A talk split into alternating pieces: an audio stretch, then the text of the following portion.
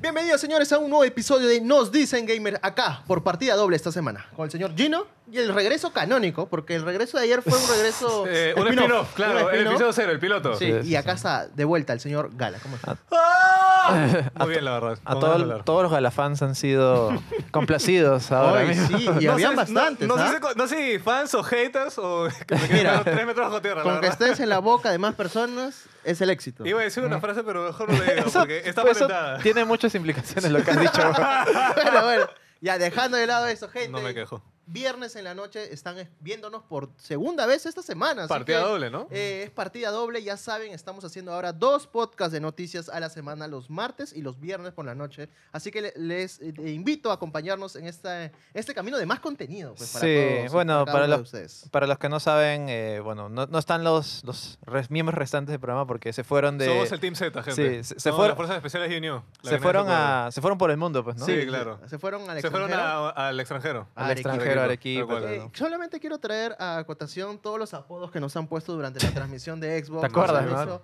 NDG eh, Kids, Kids. NDG Sub-23, está NDG buena. Shippuden, NDG Next Generation. eh, NG Brotherhood. Brotherhood, Brotherhood, me gustó, me, me gustó, me gustó, me Nos gustó. hemos reído bastante con Sí, eso, sí, gente, sí. así que... Gracias, gracias a todos por habernos, gracias a todos también por habernos visto en la transmisión de Xbox. La verdad es que 350 personas en Más de lo que esperaba. está un poco complicado hacer un, un reaction de un, De- pod- de un podcast, exactamente. y está un poco preocupado por mucho eso, texto, mucho texto. Sí, Pero- fue cortito, 22 minutos. Sí, tal cual. pero fue bastante entretenido, la verdad. Se fue Sí. rápido, ¿eh? Sí, sí, sí, fue Pasó rápido. bastante rápido el tiempo. Y ese va a ser nuestro tema principal de este episodio. Pero antes, señores, usted que me está viendo, eh, si te hemos sacado una sonrisa, te- si te hemos informado, si eh, somos parte de tu... Dame un sol, una cosa así. Está pasando por el micro, una cosa así. Una propinita.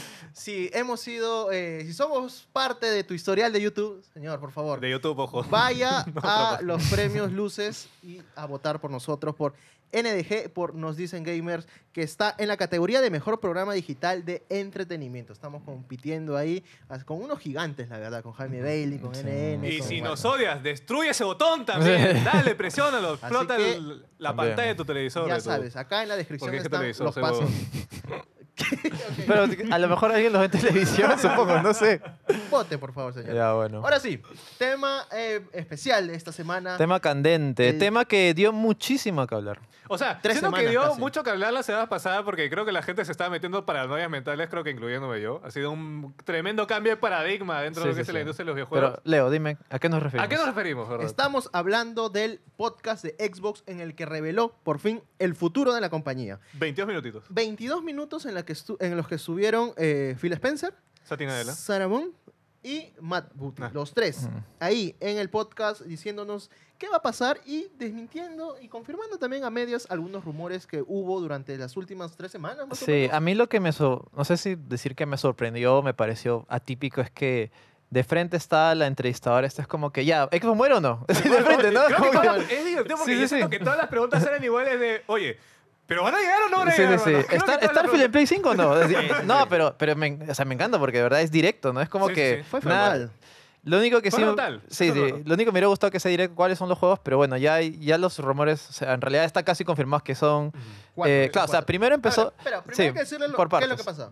Eh, iniciando nada más este podcast. Iniciaron con eso, de hecho. Sí, de frente. Fueron con eso. Phil Spencer confirmó que van a ser cuatro juegos los que van a estar llegando a otras consolas. Ojo, no ha dicho. No ha específicamente especificado a cuáles. O deben ser la PlayStation 5, la Nintendo Switch, o pueden ir a- solamente a uno, otros O a claro, otro. a Google. Stadia, ¿no? O, claro, para- confirmar. Sí, A Amazon. Luna, una cosa. Luna. Pero solamente van a ser cuatro juegos. Explícitamente se dijo en este podcast que no van a ser ni Starfield ni Indiana Jones, que eran los juegos que se habían rumoreado. Y ojo, bastante también confirmó de que eh, ningún juego que tenga menos de un año y que sea muy fuerte para Xbox, tampoco los van a liberar hacia la O sea, nada. no van a consolas. O sea, llegar a- Hellblade, olvídense, no va a Sí, llegar ni a o sea, eh, el 5. tema que dijo que yo, es como que se puso un plan como que no voy a revelar cuáles son, les dejaría el espacio a los desarrolladores de los juegos a que lo revelen por sí mismos a su manera. Eh, los rumores que básicamente en realidad creo que es The Verge, The Verge. ya lo ha confirmado al verga. 100%, que es, eh, Hi-Fi Rush, eh, Sea of Thieves. Sea of Thieves, Grounded y Mentiment. Grounded, está, y Pentiment, que en- son cuatro juegos. eh, creo que, claro, dos, son dos de, un- para un jugador, experiencia single player, que son Pentiment y Hi-Fi Rush, y dos que son live service, que Ujú. es eh, Sea of Thieves. Que eso es lo que habían dicho. Sea of Thieves y Grounded. Grounded, sí, sí, que en realidad ya tienen todo un historial de contenidos. No sé si lo sacarán todo de golpe o sacarán Vamos a ver temporal. cómo es, ¿no? Sí, Pero sí, sí. ahora, eh, Hi-Fi Rush y Pentiment son dos videojuegos muy buenos, Muy pero galardonados. Cuyo, cuyo mercado es un poco reducido. Y eso también te da a entender de que es como una prueba, ¿no? De Eso, que eso es algo que dijo así. Phil Spencer, de hecho, que estos primeros cuatro lanzamientos van a ser como para ir tanteando el terreno de cómo le va en otras plataformas, si es que le va bien o mal. Y en función de eso, ver ya si es que van aflojando un poco más a títulos más grandes. Sí, claro. y también no son juegos, o sea, no son, si bien no son triple A, o sea, no son juegos de una producción multitudinaria. claro. Claro, pero tampoco son juegos malos, me Claro, refiero. no. De hecho, los cuatro hecho, rankeados. Creo que el más Rush es Claro. el más popular de ellos, me imagino. Juegón, juegón. Mientras más gente juegue ese juego, Feliz. por mí feliz. weón. Ne- Sí, más gente tal necesita cual. conocer en su vida Hi-Fi Rush. Es un gran juego. Es hermoso. Pero en- de las demás consolas. Claro, en Sí, sí, sí. puntajes que yo sepa, Pentiment es el que el más rankeado de todos ellos. Ujú. Pero bueno, es un juego como es como casi una aventura Es casi una gráfica, aventura la gráfica. antigua, igual genial, o sea, yo lo veo de una manera. Es más, acá incluso comentamos de que eh, o sea, se- es positivo esto porque más gente puede conocer estos juegos que quizás es mi- es- ellos mismos comentaron, ¿no? Como que ya son juegos que sentimos que han no sé, de alguna manera tocado el techo de, Sí. de su, de su expansión y de su exposición, así que queremos Ah, y hablaron específicamente que queremos seguir rentabilizando. O sea, o dijeron- no, porque han salido en. Game Pass y Game Pass, hay que ser honestos, no toda la gente en Perú, en casi todos los países del Latam, en todos los países del mundo tienen Game Pass. eh, y empecé. De hecho, si es que saliese en Switch, creo que Switch sería el lugar perfecto para que salgan ese tipo de juegos. Debe sal- debería salir-. Rush, Por lo menos Hi-Fi Rush Rush y Pentiment. Y. Pentiment tien- pueden tener supuesto. un mercado muy bueno en Nintendo Switch. Tienen bastante gente que podrían jugarle y darle oportunidad a ese tipo de juegos. Porque yo entiendo que en PC tienes una- un catálogo inmenso de juegos y uno dirá, oye, si tengo mi Call of Duty de momento que se ve de la puta madre y Claro, quiero lo, jugar, lo pones play y Pentiment". explota tu computadora, ¿no? O sea, Claro. eh, hay que pensar también eso, que el hardware de PC no toda la gente lo tiene para jugar los juegos más También. actuales o para que corra todos los juegos. de hecho. Sí, a mí me parece, como te digo, genial de todas maneras que, que se esté dando esta expansión. Como te digo, a esos juegos merecen ser con más conocidos porque son buenos juegos, son buenos títulos, ¿no? ni para decir que son Y títulos lo menores. combina Microsoft, o sea, al final son más ingresos para ellos. Claro, y justamente volviendo a ese tema, o sea, específicamente han mencionado La que de los juegos. no, de los ingresos. O sea, esto lo hacemos para generar más ingresos. O sea, lo nada, nada de wording de que no, queremos no. Eh, expandirnos eh, Y para eso, llegar. eso lo han mencionado Sí. porque creo que los ingresos por consolas de Xbox bajaron un 7%, al menos lo que confirmaron el trimestre anterior, eh, mientras que los de Game Pass han subido. Pero igual, es cuestión de ver hacia dónde va tu consola, hacia dónde pones tus juegos y ver dónde te conviene más o, o generar más o menos ingresos. Claro, ahí, es la edición correcta. ahí está el mercado, ahí está el dinero que puede llegar extra a lo que ya hay dentro del mercado propio de Xbox y de PC. Sí, claro está. Y también cerrando, bueno, reafirmando el tema de que creo que hasta el mismo Phil Spencer lo dio a entender como que se ha generado una especie de, de tormenta con todas las noticias y los rumores, porque habían rumores ya de todo tipo. Es más, hasta Era acá, demasiado. cuando lo hablamos acá yo también comenté, es como que todos estos son rumores y, y no, hay, no hay que expandirlos muchos porque de verdad, si expandes, te vas hasta que Que la Xbox, consola Xbox iba a quiebra, desaparecer, no, ya no más consolas de Xbox, habían dicho. Xbox quiebra mañana, una cosa así, Claro, de y Phil verdad. Dijo, no. Sí. o sea, sí, pero no, tu coche. Claro, todavía no, y eso es verdad, porque como digo, hasta hace una semana yo sentía que iba a ser un cataclismo eso, o sea, un cambio de paradigma radical, que eso es lo que se olía venir honestamente. Pero la verdad es que al final el podcast fue bastante chill. O sea, No, Sí. fue chill, pero no sé si ustedes notaron que dentro de las expresiones de Spencer se le notaba un poco nervioso. No sé si lo vieron. Yo Ah. me percaté que en algunos momentos estaba como que sí, medio... Es que había demasiada presión. Todo el Sí. mundo, toda la comunidad de Xbox Sí. los estaba mirando. El hecho de sacar un podcast para salir a aclarar rumores me parece bastante fuerte honestamente. Sí, a mí también. Me parece muy sí, sí. fuerte. Sí, sí. Bueno, y también esto se presentó no tanto, o sea, si bien se presentó como un podcast, el tema principal era nuestro cambio en, en nuestro business, en nuestro negocio, lo cual es raro, o sea, que el Direct también salió hace un par de semanas, creo. finales Claro. De- hace un par de semanas. no, pero digo, es cinco que es atípico, porque normalmente no se hace un direct o una, una especie de evento o, o podcast, lo que sea, para hablar del negocio. futuro. Normalmente es como que presentan los juegos y las cosas que sí. vienen y ya, pues, ¿no? Bueno, eso es por el par- por parte de los juegos. Bueno, también queda, eh, y ya lo estábamos revisando, que según una, un informe, una entrevista hecho a Spencer en The Verge, eh, mencionaba que no era eh, que esto, que Starfield, Indiana Jones iba a llegar en este momento, pero en el No futuro no, queda, no cerraban las Claro. puertas. Cerraban las Pero al final era como que un- no le preguntaron exactamente sobre esos juegos, Claro. sino que dijeron, oye, pero más adelante puedes traer juegos en general. Otros esto". juegos, ¿no? Una cosa Y, así. y él dijo que no cerraba la- las no puertas. se cerraba la idea. ¿no? Sí. Claro, y eso creo que también lo, lo aplica PlayStation ya fuera de sus consolas. O sea, lanzar sus juegos dentro de PC ya estás expandiendo el mercado dentro de tus propios juegos. Y Ya. es mejor para Y cada ese una de las es, empresas. Claro, o sea, al final creo que esa es la ruta de cualquier empresa. Porque No, y es más, haciendo el paralelo también, esta semana también hubo un directivo muy importante de Sony, ahorita no recuerdo, creo que fue el director, El creo. CEO fue eh, Hiroki Totoki, Claro, que es el- el, CEO de Sony. El CEO también, o sea, bueno, ya vamos a expandir esto ya más adelante, pero también habló de que quieren expandir su negocio específicamente de computer, o sea, PC. Así Sí. que no sería nada raro que empezamos a ver juegos día uno en Claro, PC. Porque el mercado ahorita es consolas, luego PC y luego, obviamente, móviles por una... Eso es curioso, porque Siempre el mercado de móviles supera el mercado de las consolas y la PC juntos. De O sea, lejos, eso es brutalísimo. en, la, en la cantidad de dinero que generan Y los no sé si. PC considera también lo que son las PCs de mano, las consolas portátiles. No Eh, sé si creo que eso no es- lo están considerando todavía, pero ya van a empezar a Claro, meterlos. porque Es eso recién ¿no? empezó el año pasado, básicamente. Claro, es que califica como una PC con Windows, pues, porque Claro. básicamente es eso, es una PC con Windows con forma de Portátil. de Y ahí hay, de lo que hemos hablado hay dos ideas importantes que nos mencionó el propio Spencer. Primero, eh, dijo que nos veía que de acá a 10 años que el tema de juegos exclusivos iba a ser mucho más reducido en general en la industria. O sea, daba a entender de que van a ser pocos los juegos que realmente sean de una sola plataforma y que en la mayoría de títulos van a ser multiplataformas, van a aparecer en las diferentes consolas. Claro, es que, es, que- es que eso es lo que yo comenté, o sea, mientras va pasando el tiempo, va creciendo evidentemente la potencia gráfica, pero para sacar provecho de esa potencia gráfica necesitas un, una producción enorme, Es la gastos, inversión que le la inversión juego. de dinero invertido y necesitas más revenue para costear esa inversión. Es Y eso como es que... curioso, no sé si lo comentamos ayer o no, pero claro, Nintendo va a su rollo, juega, saca, saca juegos chiquitos, pero Sí, con sí. cada juego chiquito que saca no invierte tanto, pero gana un montón Genera. de plata por toda la gente que, por toda la gente que compra Claro. sus juegos, ¿no? En cambio que Sony, ¿cuántos ha sacado este No, es más, en la época de PlayStation 5? Claro, El- claro. Demon. Souls... Demon Souls, bueno, es que Demon Souls también es un remake, ni siquiera Bueno, es un sí, juego tienes razón. Claro, eh, Horizon El 2... Spider-Man, God of War Ragnarok, Ratchet y Clank. Claro.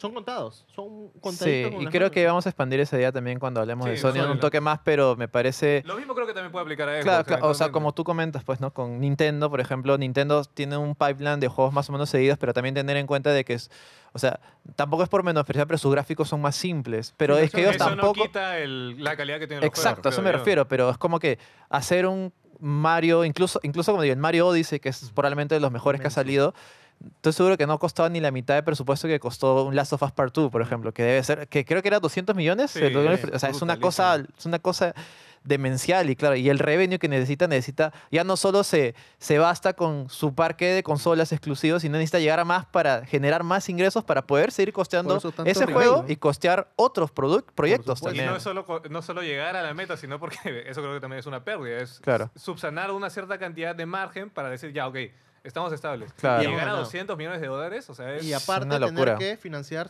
los próximos proyectos que vienen. Exacto. Ahora, y la segunda idea que iba a completar es que, eh, hablando de las computadoras de mano, eh, Spencer también mencionó y reconoció que Windows es un punto débil en la experiencia de los juegos dentro de estas consolas, porque en algunas como el Rock Alley, como el de Lenovo, el Lenovo. no Lenovo. estaba siendo muy, eh, no estaba siendo optimizado. el Esto, esto, ojo, esto lo dijo, no lo dijo en el podcast, lo dijo en la, en la, En en la la entrevista con en The Verge.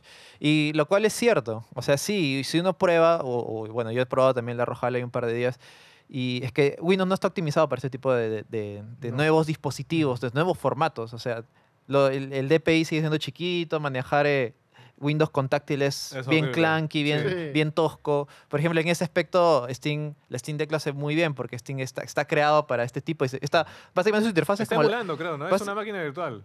O sea, tiene base Windows, disculpa, disculpa, tiene base Linux, Claro. Linux, pero como que tiene una especie, así como un Claro, launcher, Es, es una máquina claro, virtual, es una como, máquina como un virtual. launcher de, de Android, literalmente.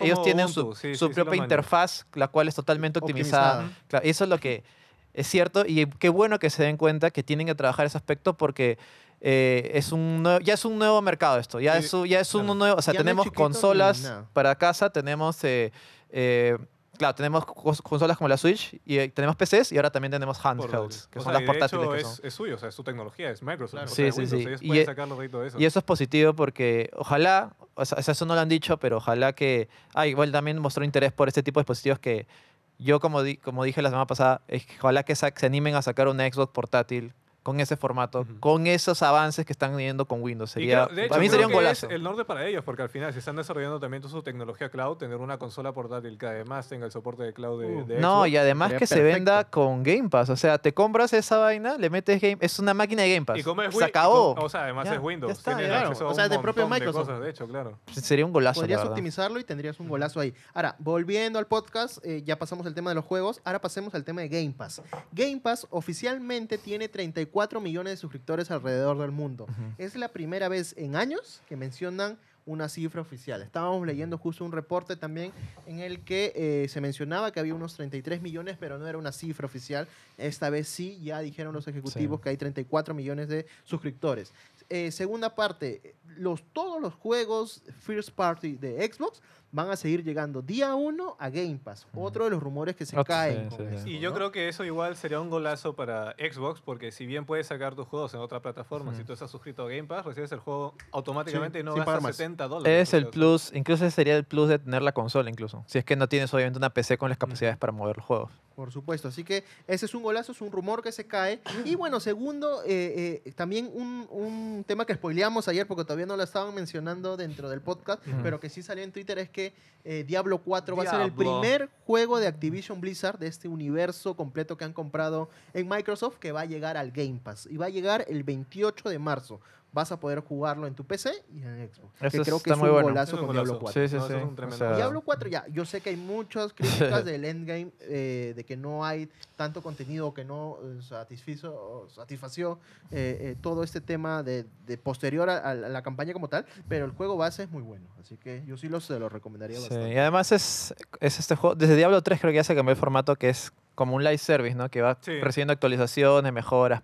Va a, ten- va a tener una expansión, si no me equivoco, también la anunciaron. Así ¿no? que... ¿La Sí. primera o la segunda? No estoy seguro. Creo que Creo la la primera. La primera. Ah, bueno, no sé. No, creo que la segunda, creo que la segunda. Pero... eh, Porque la anunciaron en los Game Awards. Claro, pero me refiero que sigue teniendo... Sí. O sea, no se va a acabar este juego. Todavía, al menos por ahora. No, Sí, sí, hay, sí. hay un plan, hay un, O sea, una acabar, weón. Salió el año pasado, ¿sabes? O sea, sí, sí. No, pero te- tiene soporte. eso Claro, acuerdo. tiene claro. soporte, eso es lo principal. Eh, bueno, continuando, también se reveló de que están trabajando en hardware. Eh, hay novedades en hardware, están trabajando mucho en esto, así que Sí. otra vez se confirma otro rumor menos. Que- no que están ya- que- dejando de claro, hacer consolas. que iban a dejar la- el mercado de consolas. Es más, van a decir que su siguiente proyecto es como que la consola con hardware más ambicioso, algo Más así, lo, potente. lo Sí. que Iba a más haber un salto potente. técnico impresionante. es Sí, el sí, sí. cubo de Kentucky. Que Sí. Sí, ah, que, que en realidad Full debería digital. ser ese cilindro que, vimos en, en- en filtraciones so- sobre su hoja de ruta de ru- rumbo al 2030, que hubo bastante filtración Sí. acerca de eso. Va a haber novedades en junio, que es Bueno, durante el E3, su, claro, su el época Fake 3. donde generan su evento principal pues del año en donde mencionan cada uno de sus proyectos propios. Vamos a tener avances ahí. Eh, bueno, y creo que en eso vamos a ir cerrando. Fue muy frontal también con un punto que quiero tocar, que es el tema de los despidos. Un Ah, tema que me pareció Sí, sí, importante sí. porque yo no pensé que iba a hablar de eso. Sí, Dijo, ¿no? la Ujú. temporada fue mala, hubo números no y eso tan atrayentes. en los Y eso se refleja en despidos dentro de la compañía. 1.800 personas fueron despedidas tras la fusión con Activision Blizzard. Es un número inmenso. Y creo que es la primera vez que escuchamos eh, directamente hablar sobre el tema. ¿no? A un directivo, creería yo. Sí, y es como que, no, no, no, sé, no sé si justificándolo, pero al menos dando contexto, ¿no? ¿Qué es lo que ha pasado? Y también eh, que ellos no son los únicos, pues, sino que es algo que está No, pasando eh, en todas, todo- en toda la industria. Por temas de economía, recesión, inflación, todo eso, y considerando también el auge de la inteligencia Sí. artificial, eh, son todas piezas que al final aportan a este, o sea, los horribles desafíos que están sucediendo Sí, en la industria. no solo la industria del videojuego, todas en las general, industrias, claro, todas, todas las las- todas industrias, las sí, sí, sí. Y especialmente las industrias tecnológicas que Sí, aún no, sí- no se han recuperado de- después de la pandemia. La pandemia Sí. fue un, un, un hecho, o sea, para ellos fue beneficioso, pero no eran números reales, eran números muy inflados. Fue una falsa, no sé, pues, una, una falsa, utopía. claro, una falsa bonanza, por decirlo de Sí, una manera. porque eso iba, ese- esa burbuja iba a explotar Lo hizo en el 2022, 2023 aún siguen las consecuencias. Y mira, estamos en De- 2024. sí, y o sea, de hecho. Phil, Phil, Phil Spencer mencionó eso hace un tiempo, de que el hecho de que Starfield y Redfall se retrasaran hasta 2023 fue un duro golpe para el Game Pass y para, para la compañía en general. Sí, bastante Entonces- fuerte. Y ahora tenemos un 2024 que creo que es en lanzamientos es fuerte para Xbox. Hasta ahorita, sí. Tenemos A menos hasta la Indiana primera Jones, mitad del año. Indiana Jones, tenemos Hellblade Hell- 2, Hellblade. Tenemos About It, tenemos eh, se me fue Había nombre. más. Stalker 2 que Ah, tiene sí, que sí, llegar a la Uf, segunda, Stalker, tienes razón. segundo semestre de este año. Eh, se, se me debe estar pasando por ahí algún nombre, pero bueno, tenemos proyectos inmensos. Este, le van a caer muy bien al catálogo de Xbox. Y contraparte, antes de- aunque antes de cerrar quiero decir que creo que ha sido una conferencia tranquilizadora, frontal, que fue Directa. Directa, directa y que por lo menos te da a entender de que Xbox no es que esté pisando palitos o que esté ahí todo tan tambaleando en su, en su propuesta, sino que sí tiene un plan de No, futuro. claro, está centrado. Solo que han salido a aclarar rumores que, o sea, como Sí, digo, ha, una sido, bola de nieve. ha sido fuerte que hayan tenido que salir a hacer un podcast solo para aclarar rumores que de tres gatos en Twitter que empezaron a crecer hasta ser Sí, millones, ¿no? como, como comento, fue una especie de histeria colectiva, porque de repente todo el mundo tenía una fuente de que no, que me han dicho que ya van a dejar de que la gente Sí. está. Había rumores hasta que iban a hacer una revolución los trabajadores porque no estaban de Sí, acuerdo, una no, cosa era una que cosa ya. Tenía el sindicato. ya demencial, ya. sindicato, Sí, sí, puta sí. madre, pero- es pero increíble cómo se hizo una bola de nieve ese tema que pa- para muchos desde el jueves a partir de las 3 de la tarde Xbox ya no existía. Sí, Sí. gente, mi, recomendación, mi recomendación, vayan a tocar pasto, por favor, dejen el celular un rato. La- bueno, la situación en general creo que es más positiva que negativa. Sí, Si es que habría algo negativo también que decir, más allá de que, oh, mis juegos ya no. Mis juegos exclusivos salen en otra plataforma. Claro, como que. no, no sé qué tan positiva sea, así que yo creo que es más neutral, o sea, es de Sí. lo que estaba mal a estabilizarse, ¿sabes? A estar tranquilo, Sí, a estar de chill. No, a, a aclarar el- la Claro, situación. aclarar más el panorama hay que seguir trabajando. Eh, me parece, sí, como digo, por lo menos creo que los, eh, los que sí son usuales, usuarios fieles a la marca se deben haber sentido más tranquilos de haber Los escuchado. CPP, lloren, lloren, los quiero llorar. ya saben. Ahora, cerrando ese tema y pasando a, lo- a la otra vereda, Sí, sí, sí. tenemos al reporte financiero de PlayStation, que para mí, en realidad, si hay para preocuparnos un poquito, empezamos Quiero acá. concatenarlo con lo que tú dijiste de que este año Xbox tiene un par de lanzamientos fuertes. PlayStation dijo que no iba a tener ningún lanzamiento fuerte de su franquicia. Justamente entramos acá. No, y eso es claro. O sea, De no va a tener de sus sagas principales. claro, o sea, principales. lo que nos deja abierto el campo que sí va a haber uno, pero quizás sea una nueva IP. Podría O sea, ser. una nueva IP o puede ser de los estudios más pequeños, como pasó con Helldivers ahora, que creo O el de que ahorita es Stellar, Stellar el, Blade. el Stellar Nier Blade. Bayonetta Sí, sí, coreano. sí. Creo que Claro, es el que está en boca de todos ahorita. Una compañía coreana. Hay un juego también que se llama Concord, que es multijugador.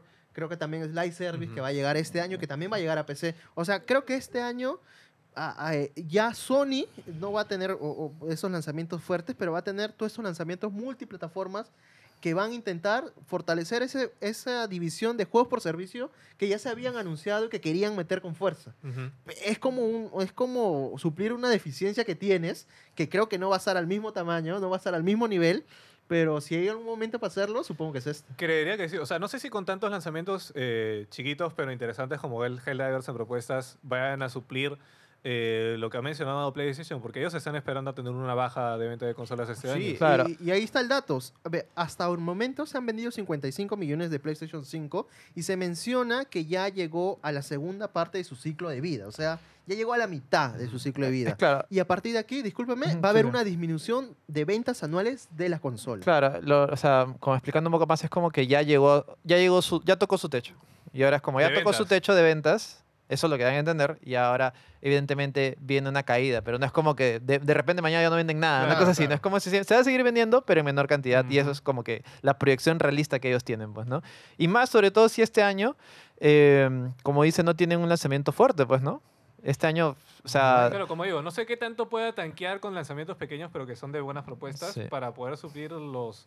O sea, si ya esperan de que el- su pronóstico es, no negativo, pero sí en declive, no sé qué tanto Claro. vaya a afectar este año. es la- más a la- realista de alguna manera, pues, Sí, ¿no? bueno. a la de Sony. van a tener que hacer algo para, para porque los esos ingresos anuales tienen que por lo menos no bajar tanto. Así Sí, que o sea, tienen que hacerlo y bueno, y acá ya podemos mencionar ya con más detenimiento la estrategia pues del eh, director ejecutivo de Sony que Claro. quiere que PlayStation tome una postura multiplataformas. Ojo, multiplataformas especificando PC. Computer. computer, más agresiva. Porque tienen, me gusta, eso me gusta. eh, ya tienen un contenido propio sólido que se puede manejar por sí solo, pero que necesitan mejorar las ganancias operativas. También directo. Claro. Necesitamos más dinero. Es de nuevo, o sea, es el estado del mercado ahorita. Las consolas están bajando, o sea, ya no venden tanto como antes. El mercado de PC está creciendo y el de móviles ni qué decir. Sí. Ahí yo creería que hasta cierto punto Xbox tiene delantera, delantera porque con lo que es el xCloud puedes jugar en. Ahí te dan el Claro. catálogo de plataformas que tienes disponibles. En cambio, PlayStation puedes jugarlo en tu PlayStation y en tu PC porta hasta que entras al baño y se pierde la conexión. Sí, que ya no está lajo. A menos Eh, que se claro. cruza alguien y ya se- Claro, se, pierde la señal. Sí. la mandas y dices, Uy, ¿qué fue? Sí, No funciona. Entonces es algo que eh, es el norte hacia donde debería ir. O sea, por cómo está el mercado es hacia donde debería ir PlayStation, Sí, honestamente. ese, eh, acá el gran ganador es el PC, así que ya saben, chicos, Claro. ahórrense los problemas. Sí. Actualicen su eso es lo PC. que mencioné, porque Sí, hoy en día, ¿de qué te conviene comprarte una consola? Si es que eventualmente los juegos, incluso exclusivos, van a salir en PC eventualmente. No, y ahora esta noticia es bastante interesante porque ya daría a entender que, ya, dudo mucho quizás día uno, pero quizás, eh, por ejemplo, el Final Fantasy este último, solo tres meses de exclusividad tiene. ¿Ya solo tres meses? Sí, sí, sí. que era un año. Sí, pues, el primero, el, la primera parte sí fue un año. Claro, la y primera este parte son, y el 16 creo que también ha sido un año. este es tres, tres meses. Man. O sea, en tres meses ya podrían estar desarrollando el port, me O sea, imagino. para el E3 para mediados de año. Sí, probablemente. Para finales llega. Claro, a es, que- es que de nuevo va este tema que yo comenté, pues, ¿no? Que los presupuestos y los costes de desarrollo son tan altos que ya no, no basta con tu, mar- con tu parque de consolas exclusivo. Necesitas más, necesitas llegar a más. Y eso es abrirte a, a PC o hasta en la plataforma competidora, como se dice, pues, ¿no? En, Sí. en la consola competidora. Eh, justo Spencer decía, oye, qué bueno que Helldiver eh, haya salido en PC, que le está yendo muy bien a- en PlayStation 5, pero ¿por qué me cierras la oportunidad de que este juego también pueda estar en Xbox? Ah, le chiquito. chévere. Man- sí, mano, quiere, quiere, quiere ¿Por fumar, qué te cierras, mano? ¿Qué quiere fue? fumar la pipa a la paz, ¿no? Hombre, sí, a ver. ¿Por qué te cierras, mano? ¿Qué bueno, ¿Qué y, fue? y Sí, sí, sí. Helldiver ya, señores, ustedes saben, ha sido un éxito. Eh, quizás El juego más jugado de PlayStation, de hecho, en Steam. en PC, sí, en PC, 200.000, más de 200.000 Mírale. Y jugadores. creo que el el puesto 39 o 30 y pico ya en general de lo que son los juegos este, cooperativos en Steam también. Mira, y, y es un live service multijugador online que no tiene campaña. Ujú. que no Jim, tiene Jim. Ryan tenía razón. Jim Ryan esté, dijo, live service esté". el futuro va a vender un montón. Y mira, ahí está. ¿no?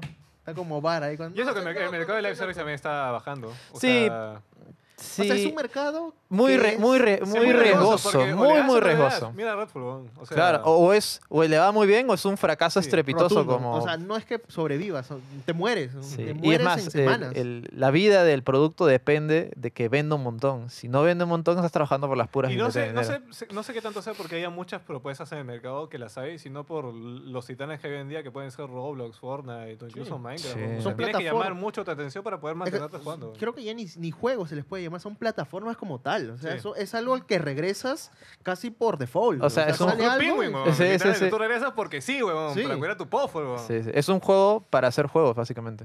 Sí. Es sí, es un lugar para que tú vas a jugar otros Es un juegos. metaverso. Sí, sí, sí. Ah, Cre- creo que en, la en- palabra la maldita. palabra prohibida. La Sí, palabra no, maldita. Y, si algún metaverso funciona, es el de Roblox y es el de El Fortnite. de ese Fortnite, sí. tiene que ser Club Penguin, gente. Alguien lo tiene que revivir, weón. No, Pero, que Fortnite, ya salió con, con Disney, pero ya, ya lo, ya lo, ya lo cursió, ya lo cursió ya. Ah, verdad, han hecho está un contrato maldito, con eh. Disney, que Sí. iban a hacer la casa de Mickey Mouse ahí, ya me acordé. Tienes razón. Ya no le- van a hacer la casa de Mickey Mouse, todavía no se sabe qué van a hacer.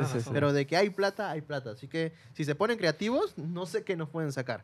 Eh, vamos con más informes financieros. No. Eh, Embracer despidió a 1.400 trabajadores en lo que fue del 2023 y canceló 29 juegos. Ah, la. Eso, eso me No divierte porque en mi mente, eh, yo recuerdo hace un par de años, no sé si fue el año pasado o no, pero Embracer este, era- es- eran esos patas que están haciendo como que un búnker en Suecia, ahí bajo el agua para Sí, conservar sí. todo.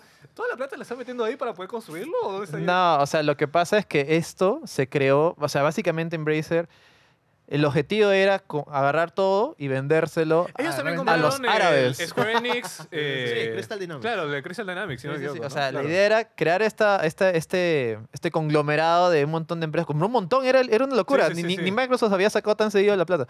Y el deal se, le- se les cayó. Así que no tiene, vale- evidentemente no tienen intenciones de mantener esos proyectos porque ellos nacieron con la intención de vender, nada más. O sea, y no quizás no tienen el knowledge o, o no les interesa, quizás, y por eso están cancelando y matando proyectos Vaya por Dios. a montón. Sí. Y, y me da mucha pena porque en uno de esos proyectos era el Deus Ex, pues. El Ah, nuevo Deus Ex de hace que estuvo en desarrollo tres años. O sea, ya estaba que no avanzado. sí, qué bestia. O sea, Y por favor, que alguien haga algo, que alguien compre este, este. Alguien sálvalo, por favor. Phil, sé que has gastado 70 mil millones de dólares, pero esto le saca la billetera de Tienes nuevo. un poquito más Sí. por ahí. Sí, sí. Tienes ahí. Eh, también fue el, el tema de que quieren vender a los desarrolladores de Borderlands, por ejemplo. O sea, Quieren no vender pu- a los desarrolladores. Ah, ya, Sí. no a los humanos. a los desarrolladores. O O sea, a la, a la este, empresa. Claro. Gearbox, Gearbox. Gearbox. Sí, Sí, así sí. que no saben qué hacer con tanta Claro, es gente. que no, no, no saben porque no está, es sus planes no estaba mantener esto a gente. Y como no estaba a mantener, Ah, son especuladores. Ya Literal. lo conecto, claro. Literal. Cripto amigos. son especuladores, tal cual. compran- Bros. Compran la empresa como si fuesen departamentos para poder venderlo. Y como se les cayó la venta, bestia. como se les cayó la venta, en vez de, es- están ahorita pucha, trata- tratando de sobrevivir como sea, Claro. cancelando proyectos, votando gente para poder mantenerse. Yo no sé, esto va a seguir, o sea, Sí, porque incluso dijeron que este proceso de reestructuración aún no acaba. ya ves O sea, por eso. Es que- Dijeron, puede haber más despidos pasado mañana. Así que Es que han no comprado demasiado y no saben cómo mantenerlo. Y me da pena porque, pucha, un montón de gente se, se- se está quedando sin trabajo. Gente que en realidad ya de- desde antes que lo compraron como que estaban estables, tenían sus proyectitos, haciendo cosas y ahora pues, están fuera de la calle Creo que porque... cada semana siempre veo una noticia Sí, en Twitter de que eso te iba a decir, Gente De que eh, Embracer, Embracer, sac- Sí. Embracer despide o u otra compañía Sí, también es despide. Eh, eh, es triste. Bueno, vamos con otro. Capcom. Resident Evil 2 Remake llegó a la cifra de 13.6 millones de copias vendidas y es el juego de la franquicia que más ha vendido hasta la fecha. Merecido. El, el tercer puesto dentro de todo la el listado de Capcom, solamente de- detrás de Monster Hunter World y Monster Hunter Rise. Y el se- eh, superó a Resident Evil 7, que era el que No estaba en el primer puesto con 13 millones. Es que es un juegón, es un juegón. Muy o sea, creo que apelas a. No sé si. A ver, creo que los más eh, queridos son el Resident Evil 2 y el 4, quizá, probablemente. Sí. Sí. Y el 2, el remake ha salido de putísima madre. Entonces, y Sí, fue sí, uno de los primeros, fue- o sea, Fue el, fue el- fue el primero, o sea, fue, el claro, primero con ese estilo gráfico, porque ya salió del 0 y el 1 El para uno. la GameCube, si no Claro, me equivoco. claro. Eh, pero el 2 Remake fue el que la gente lo dijo a la mano. Esto se está puede muy hacer sexy, un buen ¿sabes? remake, Sí. no solamente copiando Y lo luego mismo. salió el 3, que ahorita está en Game Pass, weón. Este, Ah, salió en Game Pass, Ya sí, acaba de salir en Game Pass. Así que Qué muy, bueno, salió bien, como salió. muy bien por eso. Y que Street Fighter 6 también ha vendido hasta el momento 2.9 millones de ¡A la copias. verga! weón! Pensé que iba a tener menos todavía. Es bastante. Es un bastante. culo de ventas, weón. Así 2.9 que es bastante. Le está yendo bien a los señores de Capcom. 2.9 y ahí como para, para anexar, eh, salió las ventas de Tekken 7, ha vendido 2 millones en dos semanas. En dos semanas, sí. Tekken 8, Tekken 8. Disculpa, Sí, Tekken todo 8, tienes razón, sí, sí, sí. Así que ya. les ha ido muy bien también. Pero salen tanqueando al resto del mundo, a la empresa. Sí, Ya, y, ahora, y ahora que nos pasamos entonces por ahí con Bandai Namco, a pesar de las ventas muy buenas que ha tenido Tekken 8, eh, la está pasando un poco mal. Todavía tiene el, eh, el hecho de que Elden Ring fue tan bueno que vendió tanto para sus expectativas que no se puede, no tienen aún, aún un título. Su- eh, Tekken 8 tiene semanas nada más, pero Claro. durante todo el 2023 no han tenido un título que sepa tanquear todo eso. Ya, eso me divierte porque Bandai Namco tiene un culo de juegos licenciados de anime. Pero un Demasiados. culo. Es que ¿Has visto cómo salió el Naruto, el nuevo Naruto que, que han sacado? ¿Ya salió? Tiene... hace- salió en di- noviembre, diciembre, creo, Ok, del año pasado. ya, o sea, salió de la peor forma posible. weón. Eh, ¿Ese juego de Jujutsu Kaisen también es de ellos? ¿Has visto el juego? cómo- O sea, yo desde los trailers vi que esa, esa, esa vaina no iba a durar, weón. O es, de, es de ellos, ¿no? De sí, Bandai. ya creo que solo tiene 200 personas jugando en el Es- es que- Es parece que... que No, ha- es que yo sé lo que, o sea, lo que están haciendo es la estrategia de sacar el juego por compromiso, porque YouTube Kaisen la está, la está, la está pegando muy fuerte. Claro. Tienen que sacar un juego para No. poder suplir las necesidades de juegos. Por eso, tío, pareciera que tienen un template con todos estos juegos. Es como no es que sí, ¿Tú son iguales. El juego de Kimetsu no Yaiba que sacaron Sí, también. sí, sí. Es literalmente Naruto Ultimate Ninja Sí, Storm. weón. por eso es exactamente lo Ah, mismo. Es weón. un template que sacan, oye, le quitamos a Naruto y le ponemos a el personaje de Jujutsu Sí, Kaisen. Le quitamos o y le ponemos a tal. Plan, Eh, plan, quizá plan, plan. el único diferente ha sido el Kakarot, probablemente. Y que tiene contenido hasta ahora. eh, que le ha sigue teniendo contenido hasta ahora, igual que Xenoverse, porque Xenoverse 2 sigue sobreviviendo de alguna forma que yo desconozco. Es que es el único juego de Dragon Ball sí. ahorita bueno, sin, Eh, bueno, sin contar Kakarot, pues, Sin ¿no? contar Kakarot, que, Claro. es, que es literalmente, el- o sea, no sé si live service, pero que tiene contenido online y toda la mierda, ¿no? Eh, pero de ahí, como te digo, el, juego de Jujutsu Kaisen es, o sea, yo lo veo fatal porque ni siquiera da ganas de jugarlo. Y el último Naruto que salió es horroroso, o sea, el modo historia es lo más débil que tiene. Y yo lo compraba por el maldito modo historia, weón. ¿Lo compró? No lo he comprado Ah, porque ya. ni siquiera tenía ganas de Ah, comprarlo. me- Eh, o sea, es literalmente te ponen un PPT de las escenas del anime. literalmente, weón. Pero Que ya lo hacían mal en el Son 4, ya te digo, ya, pero había puntos donde los ponían lo- los personajes los A ti- cinemáticas y todo lo A ti te vacila Naruto. Yo sí, weón. Yo, yo soy el men que fue al divorcio hacer llorar a un niño solo por querer flexear Naruto. ¿Has visto? eh, la vez pasada me salió un video del juego perdido que probablemente nadie jugó de Naruto. El que salió en Xbox 360. No, no lo que he lo hecho por Ubisoft. ¿En serio? Es un open world. Y es bueno. Mundo abierto. No me 360. sorprende, Entre- se la llama solo Naruto Rise of the Ninja, una vaina así, pero es open world como GTA. Vale. Está hecho por Ubisoft Es lo más y solo ¿no? es, de- solo es de ¡Qué 13 bueno! y solo es de bueno. 360 y es bueno. Alucinante. Búscalo, búscalo. Te O dicen que es bueno. Yo sí soy fan de, o sea, yo tengo los Ultimate Ninja de la PlayStation 2 y el, los Storm y el último juego que salió, que su- supuestamente debe ser como que el culmen de todos esos juegos, salió bastante decepcionante. O sea, tiene eh, críticas bastante bajas. weón. Dejen de hacer juegos Y de el de anime. Jujutsu Kaisen también, o sea, como te digo, ahorita creo que solo están pensando por lanzar y de ahí es como Sí. que... Sí. Y bueno, ahora lo que dice Bandai Namco es que ahora sí van a tener un mayor control de calidad. Ojalá, ojalá Oye, oye, la estamos cagando, Sí, creo. Sí, ¿no? la estamos pegando ahí, ¿no? Han cancelado cinco juegos que no han anunciado. Y bueno, y también un detalle que para conectar con otro Bandai es reporte- el Tenkaichi 4, si no me equivoco, ¿no? ¿Cómo? Bandai es con, Bandai es con Tenkaichi 4. el Sí, Ball. ellos, Ah, ese, ya. ese es un proyecto Con eso... que le tienen mucha fe. Va a subir, mucho Pero- fe, no, poco. Pero no, le- pero no sabemos cuándo va a salir, si va a salir este año finales o inicios del próximo Sí, año. supuestamente debe ser este Eh, año. ya saben, gente, Dragon Ball Sparking Zero se llama, Tenkaichi eh, 4. que es el nombre de- que era en Japón, Ujú. ahora lo están para todo el mundo. es, Tenkaichi 4. eh, Budokai Tenkaichi 4, así que si quieren jugar y revivir esas épocas Sí. gloriosas, pueden tener esto. La Ahora, gente que se queja que hay 20 y 30 versiones de Goku y Vegeta me la pueden pelar específicamente 44, weón. porque, ¿Cómo es Go- Go- me la Goku? pueden pelar. Goku High, Goku Mid, Goku Goku Mid. High, Goku Low, una lo- cosa así. que de verdad. Yo sí. te lo- es que así ha sido el juego siempre. yo no Eso, eso yo no sabía, por Sí, ejemplo. no, no y, ponen a todas esas series que no son canon, porque igual necesitan más eh, formas alternas. Yo solo espero que no hayan cancelado Ace Combat 8 porque me mato. Ace Combat es mi saga- una de mis sagas favoritas. Ojalá no sea eso. Ya, y ahora, con- junto con Bandai, eh, estábamos hablando de Elden Ring, se ha revelado que Front Software ha comprado la licencia total de este videojuego. Como sabíamos, eh, Bandai era la editora, Front. Software era la desarrolladora. Desarrollado. Se ha encontrado de que a partir de mitad de año de 2023, no es de ahora, ya eh, Front Software tiene toda la licencia completa gracias a la participación de sus matrices, que son Sony y Tencent, que son los nuevos inversores. Tencent, dentro de- Dios mío, salvador de la y- industria del videojuego chino. Y aquí tiene más sentido el hecho de que eh, reportamos el juego por celulares hace un par de episodios, porque como ya ellos tienen el control total, ellos pueden decidir si pueden sacar un juego para celulares de, esta, cual. de esta franquicia. Mm. Así que va tomando sentido por ese lado.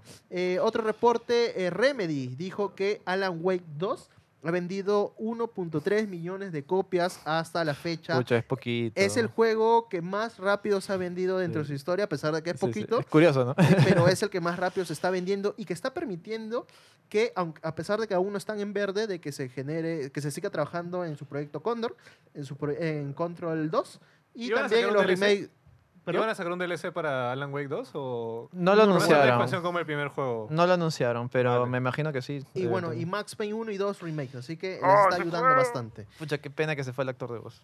Se fue, sí, se fue con Dosito. Sí, sí, sí. lastimosamente. Y Se bueno, fue a ver a San Pedro. Así que les está yendo muy bien por ese lado. Para solamente como comparativa, Control no sé, lleva como cuatro años creo en el mercado y tiene cuatro millones de copias. Cuatro vendidas. años, qué bestia. Así. Mm. que eh, les está yendo bien. Sí, con Alan ojalá Wake. que... lo- hay- es que también hay que tomar el factor de que Alan Wake 2 ha salido solo digital. También. Y eso en consola suma bastante que lo tengan en físico. A pesar de que el- a pesar de lo que se diga, ¿no? No sé, creo yo. Y por favor, cómprenlo. Es un muy buen juego si quieren jugar algo bien diferente, bien único. Y, y ya como lo hice, no es un juego que más rápido se ha vendido, pero también es porque es un juego bien especial, bien diferente, una cosa así. Pero bueno. Y para cerrar este tema de los reportes, Metro Exodus vendió do- 10 millones de copias. qué Muy buen buen número buen para un gran juego. Y Sound canceló un proyecto independiente de Disco Elysium.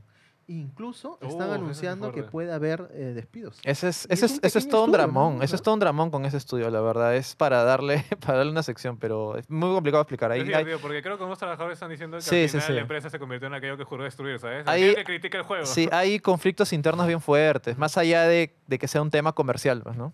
Sí. Así que esos son los reportes financieros que hemos tenido durante esos días. El mercado está, está complicado, la verdad. Está muy complicado, así que... Y como digo, no es solo cuestión del mercado de videojuegos, el mercado en general a todo el mundo es, es difícil. La recesión y la economía, la inflación están afectando a un montón de empresas. La verdad es que sí. Así que esto solamente es reflejo de la situación global.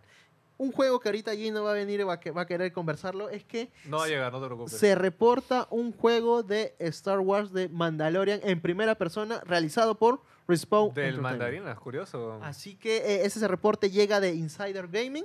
Es que Respawn está trabajando en este título que va a ser muy dinámico. Se va a intentar aprovechar al máximo el tema de los jetpacks eh, para que puedas hacer carreras, para que puedas, no sé, para que puedas hacer un millón no de sé si sabías, no sé si en Play 2 o en Play 3 había un juego de Boba Fett también, que era de mercenarios. Ajá. Sí, o sea, me suena que puede ser algo similar porque era chévere porque, claro, eras un malito mercenario que iba por, por ahí matando un montón de gente y era súper era súper genial, era un juego de aventuras. Sí, y bueno, ojalá Este- puedan traerlo, ¿no? Esa esencia. O sea, manda- el Mandarinas ahorita está, la está rompiendo, honestamente. No sé si hay una temporada más en camino o igual van a ser como sus uni- universos cinematográficos de Star Wars. Se viene la película. Se ve en la película.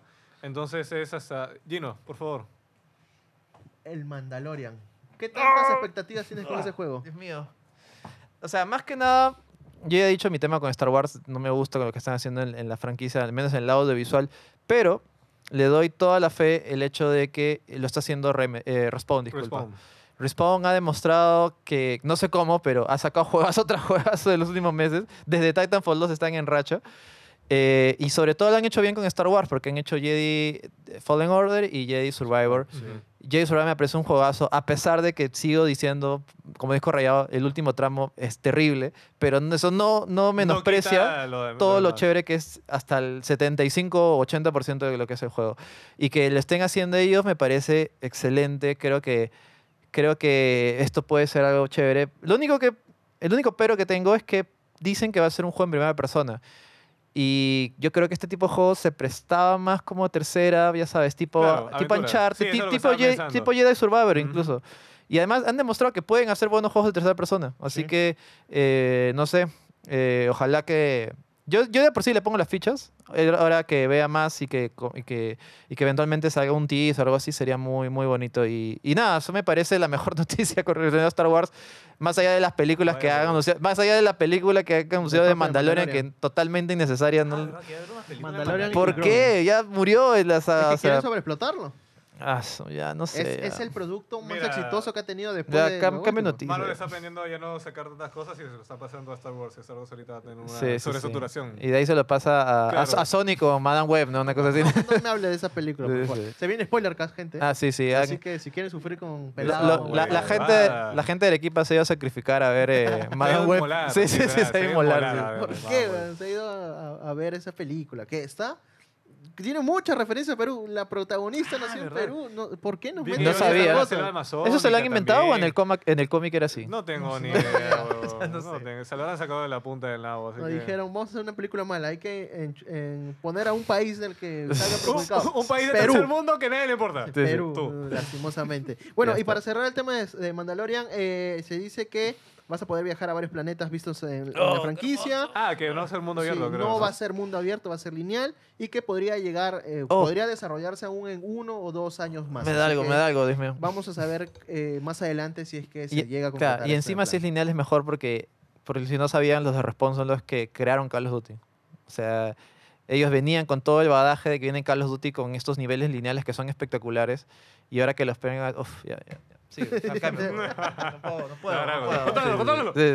Vamos a un par de cositas geek. Eh, Se estrenó el primer tráiler de X-Men 97. Llega el 20 de marzo a Disney Plus con 10 episodios. Un primer tráiler que apela mucho a la nostalgia. Con un diseño gráfico, un apartado gráfico como que quería a- a- que, no sea tan desconectado de la serie original, eh, ¿no? O sea, por lo que, bueno, los, los comentarios que podido ver es la gente siendo un poco extraño, pero yo también, o sea, lo que entiendo, evidentemente, por lo que veo, es que han querido replicar el estilo antiguo, el estilo de la serie de los 90. Ujú. O sea, antes se hacía así porque así era, ¿me entiendes? Como que Eso era lo que había. Y ahora hacer como que, no sé si la palabra será rebajar el, el estándar para que sea así, quizás ahí la no traducción es un poco rara. rebajar el estándar. porque Claro, creo que no es la palabra. no Es un estilo diferente, sí, es sí, un sí. estilo diferente.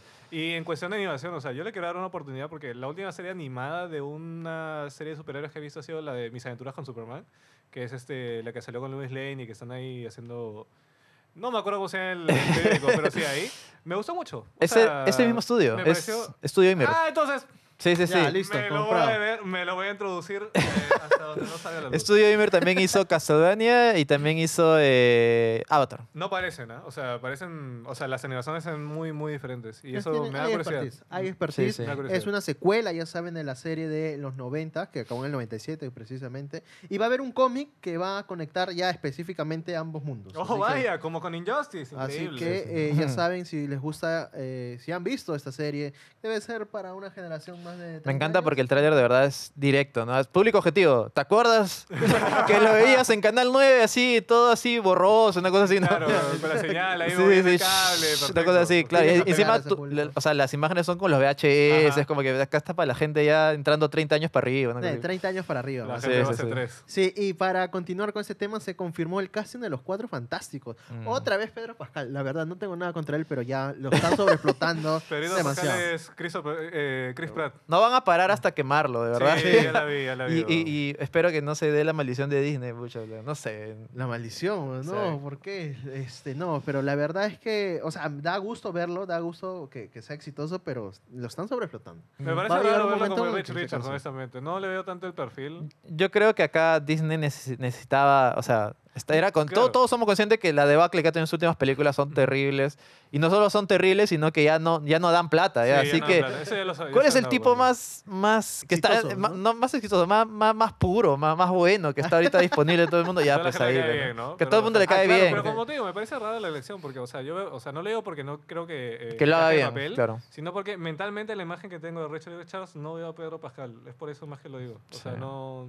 no conecto. Eso es lo Sí. que. Yo no dudo que vaya a ser un mal papel. De hecho, estoy seguro que va a ser una buena actuación. Habrá Ujú. que ver cómo, cómo es lo demás, ¿no? Porque yo creo que Disney ya entendió el mensaje. Ya está bien. Vamos a mejorar los guiones. Ahora sí. Tienen que De verdad. solos. Vamos a hacer- escribir, vamos a a escribir. vamos a hacer buenas películas. Ahora sí. Tienen que hacerlo. La película Sí. va a salir el 25 de julio del próximo año, así que tienen tiempo para Ah, ¿verdad? hacerlo. Que este año solo va a salir Deadpool 3, me había olvidado. Eh, sí, este año sí. Bueno, al Wow. costado de Pedro Pascal está Vanessa Kirby como la Mujer Invisible, Nice. eh, Joseph Quinn como Johnny Nice. Y Evan Moss Bash- Bashrat, que va a ser la mole, la cosa, como La cosa. en La España. sí, sí. Así que ese tema de las cositas gay que hemos tenido esta semana.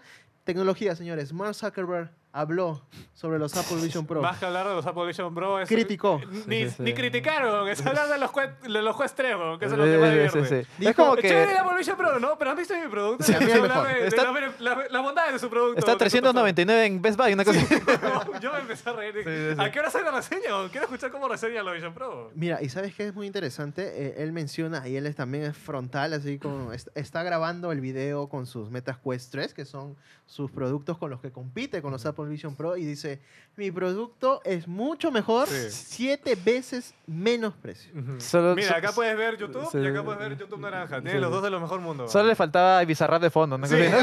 Pues. Eh, fue- la verdad fue La tiradera, una la tiradera, tiradera, fue una sí, sí, tiradera sí. completa. Recuerden que los Apple Vision Pro salieron a 3.500 dólares Mira, y los Quest 3 están 500. tiene, ahí tiene un punto porque, o sea, evidentemente es Quest 3, o sea, hay tres generaciones y hay todo un ecosistema que ya existe y Ujú. que ellos mismos están metiendo plata para que exista. Y del otro lado tenemos eh, el Apple Vision Pro que técnicamente sí es superior, pero es un producto de primera generación, o sea, no tiene todavía el Por ahí desarrollo. he visto algunas críticas de que el Apple Vision Pro, o sea, chévere con las bondades tecnológicas que tiene, pero al final te aísla porque no tiene tantos eh, que hacen que te conectes con otras personas. Claro, no, y es, es una, o sea, yo recuerdo la- lo, lo más destacable de las varias reviews que he visto que es una experiencia muy solitaria, Ujú. pues. O sea, el Quest 3 tú lo puedes conectar a la tele para mostrar lo que tú estás viendo, o lo puedes eh, conectar a una PC también para igual hacer una especie de tethering para ver lo que haces y que otras personas puedan ver, o incluso conectarte con juegos multijugador que puedas verte y puedas, o incluso tan simple como un juego de chat virtual donde tú tienes un avatar y entras a un lugar y ahí ves a otra persona y conversas. Y ya nada de eso todavía hay en el Apple Vision Pro. Todavía no, No. lo hacen. Eh, a pesar de que, como digo, es mucho mejor en resolución, mucho mejor en delay, mucho mejor en, en en este tema con las manos, todo eso, será excelente, pero todavía está muy verde en los, en los temas de de Interactividad. interactividad y de, y de ecosistema de apps. Ujú. Y eso todavía estoy seguro que recién veremos un verdadero avance o una cosa así genial en, en el Quest, en el, disculpa, en el Apple Vision Pro Que se- 2 o 3, no claro, sé, pues, que ¿no? se supone que el, próximo modelo, según todos los reportes, es que ya viene a ser un modelo mucho más eh, Refinado. barato, ya solucionando ese Sí. tema y con el que recién se impulsa la masividad, porque ahorita son para los usuarios mucho más fieles a la marca. Los que se ¿no? mandan con todo. Los, ese, ese tiene un, ese tiene un nombre, se llama los entusiastas. Entusiastas de la tecnología que se compran todo lo último, pero no es público masivo. Claro, pues. no es el público. Sí, Así por que eso O sea, tú- próximamente. Tú, caminas acá por las calles de, yo qué sé, el centro de Lima, Avenida Bancay, y no ves a los jóvenes con su Vision Pro ahí caminando, ¿no? Sí, Cyberpunk, no, nada que Eh, ver. Oye, no, pero ese sí ya está pasando, Sí, eso en Estados sé, o sea, he Unidos. men sí. que Sí. está en un Tesla. Señor Philip Chujoy, si nos está mirando, por favor, si se compra los Apple Vision Pro, hay que llevar al centro de Lima, caminando ahí con Claro, Sí, pero con, con- con cuatro chalecos. Cosa- cuatro chalecos, cada uno en una Sí, sí, sí. O Ah, metropolitano. No, y al toque nomás para comentar, sí, pues ha habido videos de este tipo manejando su Tesla que fue arrestado, ojo. ¿Fue Porque, arrestado? Sí, No, no, no obvio. fue- al final no fue arrestado. No fue arrestado. No, no fue arrestado. pero sí lo paró la policía. Sí, ya, es obvio, pero eso, eso está mal. O sea, como que lo estaba mirando porque, o sea, el, Uy, carro, chucha fue, el mano. carro hizo su autopilot Claro. que tienen los Tesla y le estaba así. Es que, hermano, te has gastado 3.500 dólares. No, más, si con taxes de. ¿Cuánto será? 3.900, Más, probablemente, sí, una cosa ahí. así. Ya, pero tienes que hacerte viral, pues, ¿no? Tienes que Tienes que hacer aprovecharlo. Por eso había videos de gente en el, en el, en el, en el subway, gente eh, en Hay el justificar McDonald's comiendo. hay Sí, que sí, sí. justificar alguna. El gimnasio, ahí. Por eso, cuando nos llegue el Apple Vision por acá, vamos a hacer. vamos a salir a, a todos lados. Sí, así que ya esperen Sí. ese momento glorioso, espero que sí. Eh, y para no decir, porque sí dijo algunas cosas bonitas del Apple Vision Pro, dijo que tenía un buen seguimiento ocular. Ujú. eh, Sí, eso sí es eso innegable. Lo hizo bien y que tiene una pantalla con mayor resolución para el entretenimiento. Ujú. Y aunque se le dio dos positivos ahí para todo eso. Un pequeño inciso, Sí. un pequeño pie de página. Y todo lo demás, so- el- sus Quest 3 son más cómodos, livianos, portátiles, tiene mejor nitidez, tiene un campo de visión más amplio, tiene una pantalla más brillante. o Ya, sea, hermano, ya. di- dime cómo te la chupo ya de una Ya, vez. sí, Lo dijo y- completamente. Ese parecía el de Teleferia, ¿no? Y, Sí. todo- y también para Pepito, para Marco Antonio. Y para toda la casa. Sí, así que esa fue su reseña, su análisis de Zuckerberg. Eh, vamos con un poco de inteligencia artificial. Uf, ese OpenAI tema. lanzó un modelo de inteligencia artificial llamado Sora, que, cuyo gran salto es que Rico. convierte texto a video, pero no cualquier video, videos largos, que era Un minuto. Un minuto. de- que, que so- eran un gran problema porque hasta ahorita la- las, eh, las inteligencias artificiales tenían un, un tiempo de 5 segundos, creo que hasta 10 segundos como No, máximo. incluso duraban más, minuto. duraban más, pero los resultados de Claro. verdad eran bien Ni bizarros. siquiera, o sea, una ni- cosa- ya, ni siquiera hablando por el tiempo, o Claro. sea, yo veía los avances en lo que eran videos, incluso ni siquiera me refiero al video de Will Smith comiendo videos, ¿no? Claro. Sino los últimos han salido eh, de, creo que uno de Elon Musk en traje de astronauta, no sé qué cosa. Sí, sí, sí. Igual los resultados se veían raros, o sea, tú los veías y tú dices, "Mm, no me convence tanto, la Sí, verdad. sí, sí. Pero lo que he visto ahorita sí, en verdad. O sea, de verdad, a mí me dejó, me dejó boca abierto. O sea, era una cosa impresionante. Estamos hablando de que hasta, o sea, hasta que de, verdad tú ves, o sea, y tu primera impresión, si no te dicen que esto es IA, no te das cuenta. No Evidentemente, si dicen que es IA, te pones a ver los detalles. Ahí Claro. encuentras una que otra cosita, pero bien sutil. O sea, hemos pasado de, de que tengan seis dedos, los, los de la, en una foto les leía, a que prácticamente caminen, que incluso tenga la- el sistema este tenga memoria, o sea, que por ejemplo, que está pasando un individuo delante de otras de otras personas atrás y que se mantenga la ubicación, Sí. eso es una cosa de verdad Muy y es como que Todavía eh, tiene problemas con lo que son las físicas. Sí, Claro. videos en donde el vaso está, se cae y luego se cae el vaso, ¿no? sí, sí, sí. Eh, pero en general los resultados son impresionantes. Y como tú dices, a menos que no te pongas a ver a detalles manos o pies o cosas así, fácilmente podrá pasar como un video. de Sí, la vida no, y es una Sí, cosa espectacular. Y lo más alucinante es que esto está hecho todavía con base de ChatGPT 4. O sea, y este todavía no es ya ChatGPT 5 que, que ya está en desarrollo, desarrollo. obvio. Eh, y creo que abre un gran debate. O sea, al principio mi, mi impresión fue como que, wow, esta cosa ya, ya pasó mucho. Pues digo, hemos pasado de, de- de cosas que no tenían sentido a algo A casi perfecto. ¿Sabes qué es divertido? Que ese mismo día otra empresa que también genera videos a partir de texto sacó su video, no sé, de chill, miren los resultados que tenemos, ¿no? Y cuando vieron de que OpenAI sacó Sora, dijo, bueno, a borrar Sí, todo. sí, sí, ya A fue, ya. Borren, borren. Ahorita Sam Alman, eh, bueno, esta inteligencia artificial no está para todo el mundo, Sí. eh, solamente está para el propio equipo de desarrollo porque aún están evaluando los riesgos y Es que es eh, una- todo este tipo de peligro que puede haber por generar pues eh, videos a partir de texto. Sí. Y los usuarios, seguidores de Sam Alman, que es el director ejecutivo de OpenAI, le pidi- empezaron a pedir Está haciendo requerimientos. memes, Eh, literalmente. y él es como que le está creando los memes. eh, Tú, te eh, veía los comentarios, lo mandaba a, la inteligencia artificial y te lanzaba el. Quiero el ver a. Antonio lapeando al pelado, pero escupiéndole en la cabeza. y te lo hace, ¿no? No, pero de Oye, ver- hasta gameplay. O ¿no? sea, de verdad sí. es una cosa espectacular porque, o sea, Me pones a pensar las posibilidades que tiene. Es más, uno, uno de sus puntos por los cuales dice, por los cuales todavía no está lanzado, es porque están analizando Los el nivel ético que puedes Sí. tener con esto. Porque O sea, es como que... eh, OpenAI este año sacó lo de lo que están haciendo lo posible para poder reducir eh, los deepfakes para las elecciones de todos los países importantes de este Claro. año. Y ahora vienen con esta mamada, ¿sabes? Digo, Es, mano, es- es que es una locura. O sea, hemos, ¿te acu- ¿se acuerdan las fotos de, de Trump, Trump, arrestado claro, que claro. dieron la vuelta al mundo? Y ahora podemos tener video de eso. video de Trump siendo arrestado. Sí. Siendo arrestado, ¿no? O- o- no, pero contigo, abre el debate porque ya se, han, se han iniciado acciones legales contra el, el- No sé si califica como deepfake. Todavía califica como deepfake, supongo, ¿no? O sea, deepfake. el término, no, no la forma en la cual se usa. Porque hace poco hubo un tema con Taylor Swift también. Uh, que he visto sacaron por un- un una especie de set de fotos, eh, pro- o sea, para, o sea, Triple por- X. pornográficas, defiende, defiende pornográficas. No por gente. Es que no sé cómo decirlo. Pero la cosa es que ella ha denunciado al que hizo esto.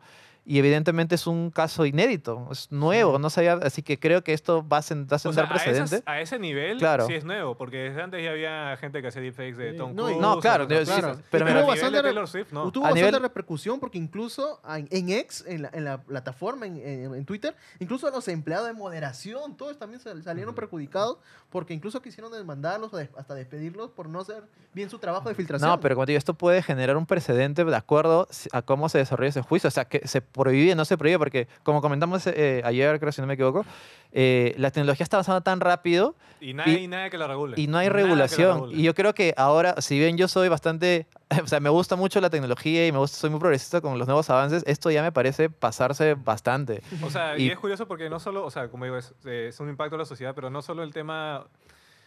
Bueno, aparte de humano, también en laboral. O sea, imagínate la gente de animadores que van a... Imagínate todas las empresas que ven eso y dicen... "Voy a ganar plata, Sí, sí, sí. Que ya, está- o sea, dinero". de por sí ya está Ya lo pasando. están haciendo, obviamente. Sí. No pero de- al nivel y calidad con lo que está pasando con Sora, o sea, mira, imagínate la cantidad de empresas que va a haber eso y bueno, animadores para qué, si es que puedo hacerlo O por sea, mi no sé si cuenta. lo están viendo, si lo he puesto acá, pero es que de verdad es una cosa espectacular. Es, es es una cosa. demencial. Y como, les- y como digo, esto todavía es con ChatGPT 4. Cuando salga GPT-5, esta cosa ya va a ser perfecta. Y, Falta y- bastante y- y desarrollo. ahora, no creo que falte. ¿eh? Yo Claro. creo que GPT-5 podría No, salir pero, o este sea, año. no creo que se lance este año. Porque lo que pasa es que eh, OpenAI, a pesar de que pueden estar lanzando actualizaciones así, su meta de la inteligencia genera, eh, genera no, Ah, sí, inteligencia AI. artificial General. general, el, el AI. AI, eh, es su meta principal. Yo creo que se están esforzando mucho más ahí. Y eso puede ser GPT-5. Sí, por eso. O sea, ¿verdad? que sí. salga ya. O sea, y que- ah, no, y que- y- un cambio impresionante. ¿Y cuál va a ser el el- cambio de la IA, lo que es generativa, ojo, porque lo que están viendo ahorita solo es IA de conversión de texto, chat. o sea, de creación de cosas. Claro, no es inteligencia artificial aplicada a control de robots o visión por computadora. Bueno, visión por computadora también, la verdad. Pero este, la mayoría de las cosas que ven es eh, inteligencia artificial eh, generativa. Eh, el avance que ha tenido en cuestión de solo dos años es eh, apabullante. Sí. o sea, Sí, no tiene ningún puto sentido. Ningún puto sentido. O sea, estamos, ah, estamos pensando de que en 2028 ya, ni siquiera tan lejos, voy a tener mi Apple Vision Pro 3, me Claro. lo voy a poner, voy a abrir eh, Sora versión 5 y voy a crear, eh, por favor, eh, una oficina donde no exista pelado. y, eso, y eso que 28 me parece exagerado. Yo creo que ya para el próximo año, incluso Ah, 2026. Sí, o sea, 2024, por, ¿no? por tirar un número, ¿me entiendes? Es como 2025, que... Puede ser un mundo diferente. Es la- la Matrix. como digo, lo más probable es que yo creería de que primero nos extinguimos por el calentamiento global antes de que podamos llegar a esas mierdas. Sí. Porque el consumo este, energético que implica mantener todos estos tipos de procesadores para poder generar lo que tú haces es un montón. Es Están metiendo procesadores al fondo oceánico Sí, para sí, poder sí. enfriar todo. O sea, Es es... demasiado, están demasiado calientes. Y solamente para complementar esta noticia, es tanto el impacto de la inteligencia artificial que Nvidia, que es el principal distribuidor de chips para el desarrollo de esta tecnología, se convirtió en la cuarta empresa más grande del mundo, Sí. con 1.830 millones de dólares en valorización, Sí. solamente detrás de Microsoft, Apple y la eh, petrolera Saudi Aramco. Literal- se dio a aprovechar todo el boom de la inteligencia artificial. O sea, de hecho, así, o sea, es un, fue un golazo lo que ha hecho. Definitivamente. Micro, micro. No te olvides de Ah, acercarte al verdad, micro. ya, bueno, que ha metido un golazo en Sí, sí, sí. Moraleja. No, lo que digo es que los gamers ya no dan tanta platita. Ya. No, Más ya platita da de, los, de la IA. Más da Mark Zuckerberg pidiendo 350 mil chips Sí. H100 para desarrollar Llama 2 que el gamer con su 4090. Que en su Por eso, ya, por eso la serie 50 quizás demore más todavía. Sí, todo, toda la, 5000. eh, la prioridad está con la inteligencia artificial. Para ir cerrando el tema de las noticias, un, tema que, que justo me lo comentaron también por, por nuestras redes sociales, nos dicen gamers, sigan los malditos. Eh, y ¿Cómo que así? he visto, también he estado nutriéndome, es que banearon un jugador profesional de Pokémon en España por Ah, un sí, visto en Twitter. un, un tema que ha dividido a la comunidad completa de creadores de contenido. ¿Qué es lo que ha pasado? El, video, el jugador español Aelen fue baneado de por vida de las A competencias. su madre, ese es el. que, eh, le hicieron la él- Smash. Sí, le hicieron la Smash. Fue a un torneo internacional y po- de Pokémon Company le, le baneó a dos de sus Pokémon, dos de sus criaturas, porque hubo eh, indicios de que estas criaturas fueron generadas ilegalmente. Los, los jugadores de Pokémon... madre, ¿Cómo me quedé- Pokémon? Que eso es lo que lo-. También me quedé igual, weón. lo que ¿Cómo pasa es que los jugadores Pokémon? de Pokémon competitivo crían eh, criaturas de- A la mierda. porque tengan los stats, los mejores Claro, stats sí, para los el CVs, los competitivo. CVs y máximo. Ya. Ya, eso así que tengo lo han claro. hecho de alguna forma, o sea, tienen indicios de que él no lo ha hecho de manera legal a pesar de que Claro, lo ha él no lo crió, él no tuvo el huevito, él estuvo ahí farmeando para tener 300 huevos y uno le salió con buena naturaleza, ¿no? Claro, Y claro. hay- una granja por ahí que te crea papi. Sí, y sí. es Toma- perfecto, toma, 6 de tu, 6. tu Pikachu, toma tu Claro, o Pikachu. sea, Eh, eh, bueno, parece- le banearon do- ¿no? do- Sí. dos, dos De Pokémon. verdad, estoy flipando. Y bueno, con, tú sabes que tu, tu equipo es de seis y participar con cuatro es Claro. participarse de un brazo, generalmente. Así que renegó de esto, se quejó de esto y en uno de sus tweets dijo, voy, voy a bombardear de Pokémon Company si a la próxima me, me banean más Pokémon. Lo estaban denunciando por Y con el país, este- creo, con país, ese creo, tuit- Polonia, creo, no sí, sí. Con ese tweet, eh, la comunidad, o bueno, la empresa eh, japonesa lo vio, dijo, ahí nomás, esto es amenazas, bótalo. eh, esto es grave, listo, baneado de por vida. Baneado por fax, le enviaron Sí, un sí, correo sí. ahí Sí, sí. que Y, llegó es- directamente a su y casa. esto dividió a la comunidad porque efectivamente no iba a hacerlo, ¿no? Pero hacerlo público, mandar un tweet y no saber la repercusión de que eres un jugador público. Sí, creo ahí que- creo que se pasó un poco de huevón, Sí. porque hasta cierto punto creo que en España el hecho de bombardear un país ya cada rato es normal dentro de su léxico del día a día. Sí. Eh, o pero dentro igual, del léxico de internet, por lo menos, ¿no? Claro, dentro del léxico virtual, pero igual este, estás hablando de que te han baneado y estás dirigiéndote básicamente a una compañía que... ¿Qué esperabas, no? O sea, una cosa así. Una No. compañía japonesa que ha sufrido tanto con ese tema bombardeo. Oh, shit. Es, un tema No. literalmente crítico para ellos. Sí. E incluso hay un, eh, una historia de que en el Mundial del 2015, que se estaba haciendo en Boston, eh, la policía tuvo que interferir en el campeonato mundial porque habían dos sujetos que estaban con armas y tenían municiones, por lo que pudo Wow. haber verga. sí no habido una masacre dentro de esa competencia.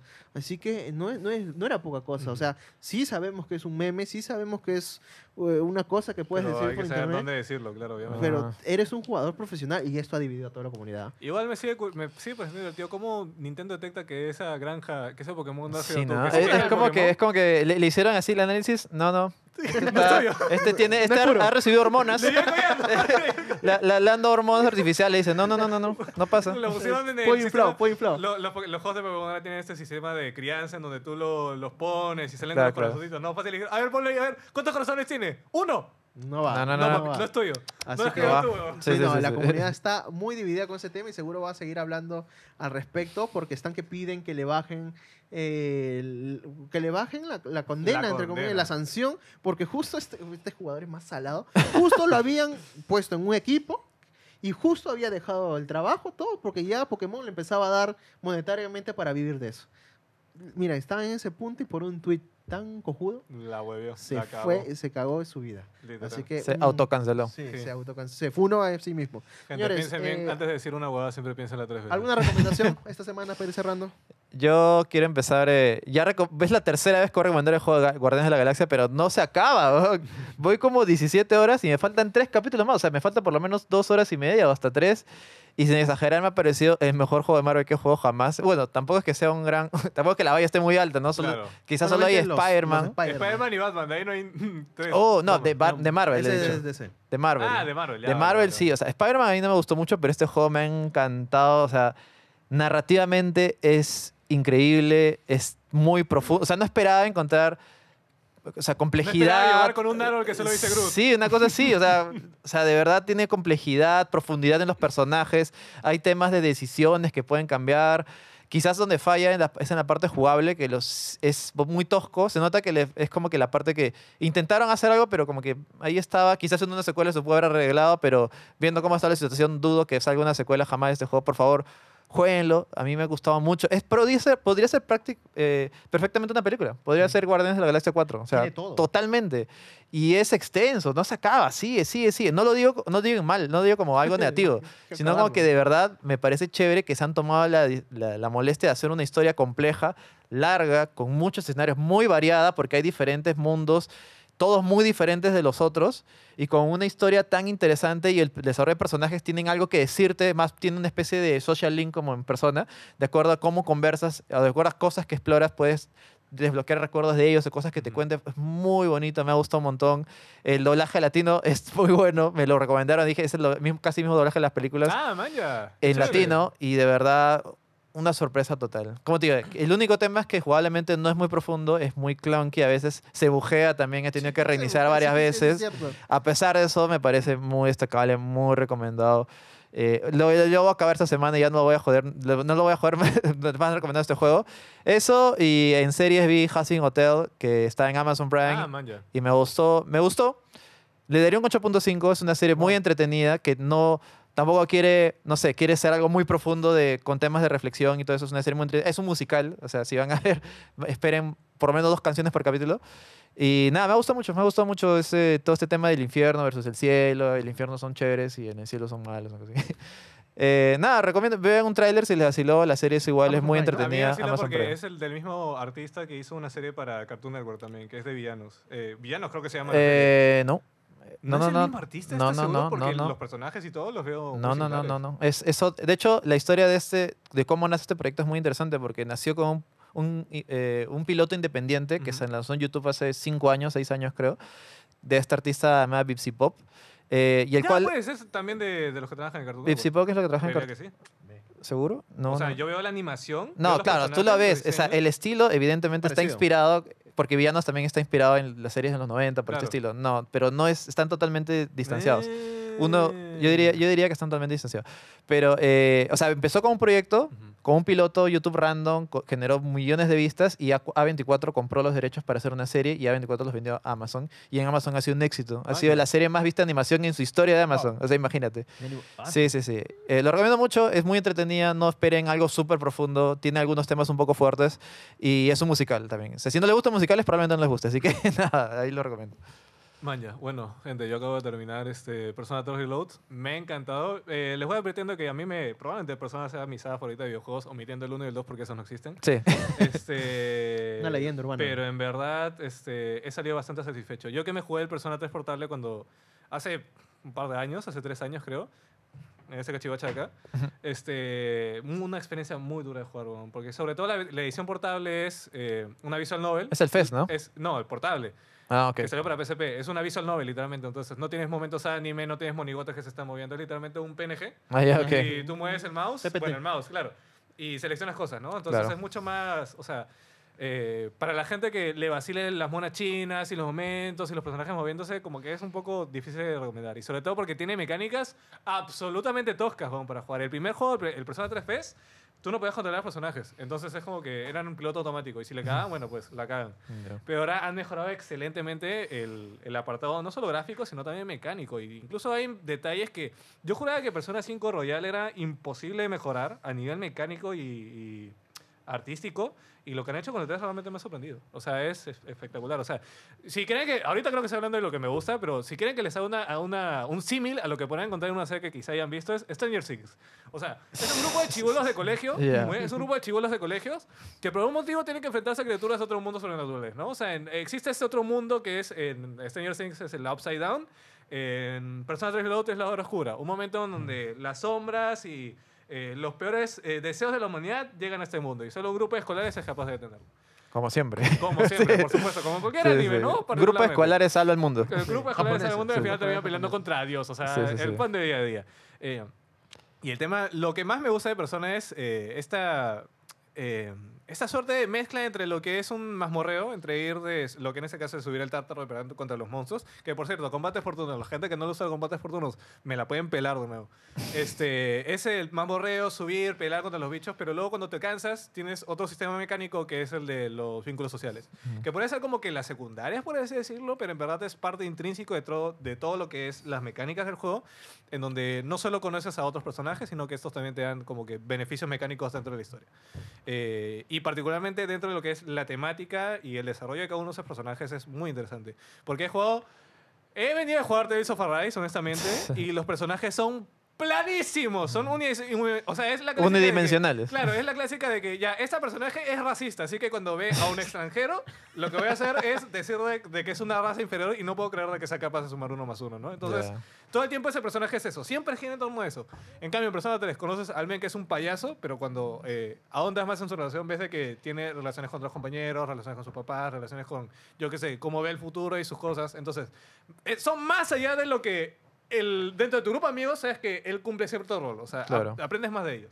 Y todo siempre gira alrededor de una, una temática que en este caso es eh, eh, la pérdida y la propia mortalidad del ser humano, ¿no? Porque si la gente se mete balazos ahí en el cerebro ahí, y con eso activa sus problemas. Persona.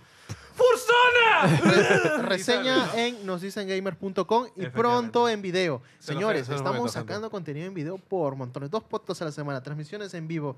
Eh, estamos también con los gameplays. Estamos con un Análisis par de Helldivers reseñas. 2. Helldiver 2. Se viene un video también de Stormgate este domingo. Así que, eh, gente, suscríbanse de una vez si es que no lo están haciendo, no lo han hecho ya. Denle like a este video y déjenos su comentario Eh, también. La próxima semana regresa ya eh, Furrey, regresa Pelado, regresa JP. Por les lo extrañaban. Sí, sí, Sí, sí. sí. regresan ya. Así que, señores, muchas gracias por acompañarnos hasta este momento. Nosotros nos despedimos y hasta la próxima semana. Chao, gente.